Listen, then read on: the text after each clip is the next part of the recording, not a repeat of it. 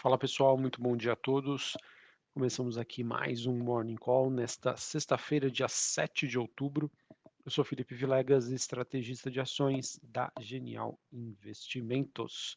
Bom, pessoal, nesta sexta-feira os mercados acabam adotando um tom né, de espera, é, aguardando a divulgação do relatório de empregos referentes ao mês de setembro nos Estados Unidos é, esses dados que podem oferecer maior certezas ou incertezas sobre o ciclo de aperto monetário é, a ser praticado pelo Fed, uh, mas de maneira resumida, re, indo direto ao ponto, todo mundo vai estar de olho para o dado que será divulgado hoje às nove e meia da manhã. Então, se você é investidor, se você é trader, fique atento às nove e meia da manhã desta sexta-feira, porque deve, deveremos ter aí bastante volatilidade. Em relação aos dados sobre o mercado de trabalho nos Estados Unidos, a estimativa é de, do, do, nós temos é, cerca de 255 mil vagas é, sendo criadas, é, o dado anterior foi de 315 mil, As, a taxa de desemprego estimada em 3,7% e a renda salarial mensal um avanço de 0,3%. Qualquer número mais forte do que isso, ou seja, né, criação de mais vagas uma inflação salarial mais alta, uma taxa de desemprego menor, é, pode fazer com que o mercado interprete que é, o mercado de trabalho nos Estados Unidos está forte e que, por consequência, seria é, necessária uma política ainda mais restritiva do que a que nós estamos trabalhando hoje, que o Fed trabalha hoje. Por outro lado, dados mais fracos é, podem fazer com que o mercado interprete que não exista a necessidade de um Fed tão duro, né, de um Fed é, que possa adotar políticas monetárias menos restritivas nos próximos meses. E embora né, a gente tenha aí uma, uma taxa né, de crescimento robusta em termos de criação de vagas, esse, esses 255 mil seriam o menor número de empregos gerados em um mês é, desde o declínio aí do final de 2020 por conta da pandemia da Covid-19. Beleza, pessoal? Então, todas as reações que nós teremos no mercado hoje, elas vão partir da interpretação do mercado em relação a esse dado do payroll sobre o mercado de trabalho nos Estados Unidos. O mercado de trabalho forte é, exige uma política monetária mais restritiva. O mercado de trabalho que começa a dar sinais de desaceleração vai fazer com que o Fed possa ter mais flexibilidade e liberdade para suas atuações de política monetária e aquilo que a gente compartilha com vocês. Política monetária, ou seja, um aumento da taxa de juros, redução da liquidez, diminuição das condições financeiras, é, atuam como forças contrárias às precificações dos ativos. Por isso que é tão importante é, o acompanhamento e interpretação desses dados, certo? Ainda falando sobre Estados Unidos, a gente teve a AMD, né, as ações é, da empresa que continuaram caindo ontem, né, depois que a fabricante alertou uh, que sua receita no terceiro trimestre seria menor do que o previsto. Uh, a gente vem acompanhando aqui, pessoal, diversas empresas nos Estados Unidos, já sinalizando o mercado de um cenário mais difícil à frente. Eu confesso que eu estou com um pouquinho com o pé atrás em relação à temporada de balanços do terceiro TRI, diante desses posicionamentos que já acontecem e aquilo, pessoal. Estamos passando por uma, um processo de subida de juros é, e a relação preço-lucro, é, será que ela passaria por uma nova rodada de correções, já que as estimativas de lucros das empresas pode ser revisada para baixo. Enfim, vamos acompanhar como esse, vai, esse processo vai, se, vai acontecer e, eventualmente, isso pode ser precificado a partir da próxima, da, da segunda quinzena do mês de outubro, quando a gente vai ter a divulgação da temporada de balanços dessas companhias. Falando um pouquinho sobre a Europa, a gente teve o Credit Suisse é, tendo um movimento de recuperação na bolsa, ele que anunciou uma recompra de títulos de dívida é, por dinheiro, demonstrando aí a, a, sua força financeira após um período de bastante volatilidade, de questionamento do mercado sobre suas condições, é, devido aí a preocupações com a solidez do banco. Novamente, pessoal, todo o processo de subida de juros vai, sem sombra de dúvida, impactar as empresas e ver né, instituições é, grandes né, financeiras como o Credit Suisse sendo, digamos, peitadas pelo mercado, acaba também nos mostrando um sinal de alerta, mas por enquanto a gente pode ter um alívio em relação a esta questão. É, acabei não comentando aqui, né, mas falando um pouquinho sobre as movimentações desta sexta-feira. A China permanece em feriado, eles retornam na semana que vem. Bolsa de Hong Kong caiu 1,5%, mais uma queda forte. Bolsa japonesa queda de 0,71. Na Europa, Londres sobe 0,17, Paris alta de 0,07 e Frankfurt na Alemanha queda de 0,05. Veja que a gente tem movimentações é, pouco expressivas é, umas, alguns ativos oscilando em alta, outros em baixa, mas realmente assim, mercado em compasso de espera. S&P Futuro caindo 0,13, Dow Jones subindo 0,04, Nasdaq caindo 0,5%. DXY, dólar index, queda de 0,11 a 112,14 pontos.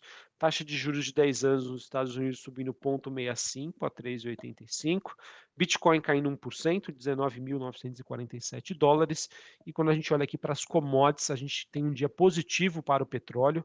O contrato WTI negociado em Nova York subindo em 18, 89 dólares o barril.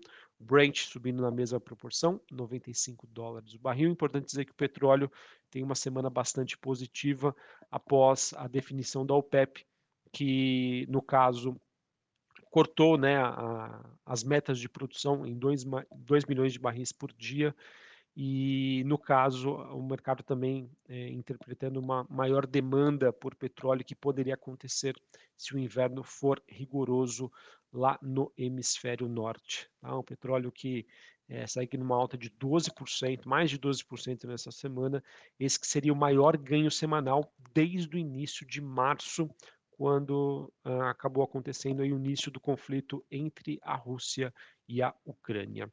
Sobre os metais industriais, a gente tem o minério de ferro tendo uma leve baixa em Singapura. A gente também vê o cobre recuando em Londres, queda de 0,17, níquel caindo 0,34. É, lembrando que é, nesta semana os metais industriais acumularam um ganho, hoje tem uma realização de lucros e diante do feriado na China, foi um mercado que acabou tendo pouca liquidez, pouca negociação. Acho que o jogo começa mesmo na semana que vem, com a China retornando do feriado por lá.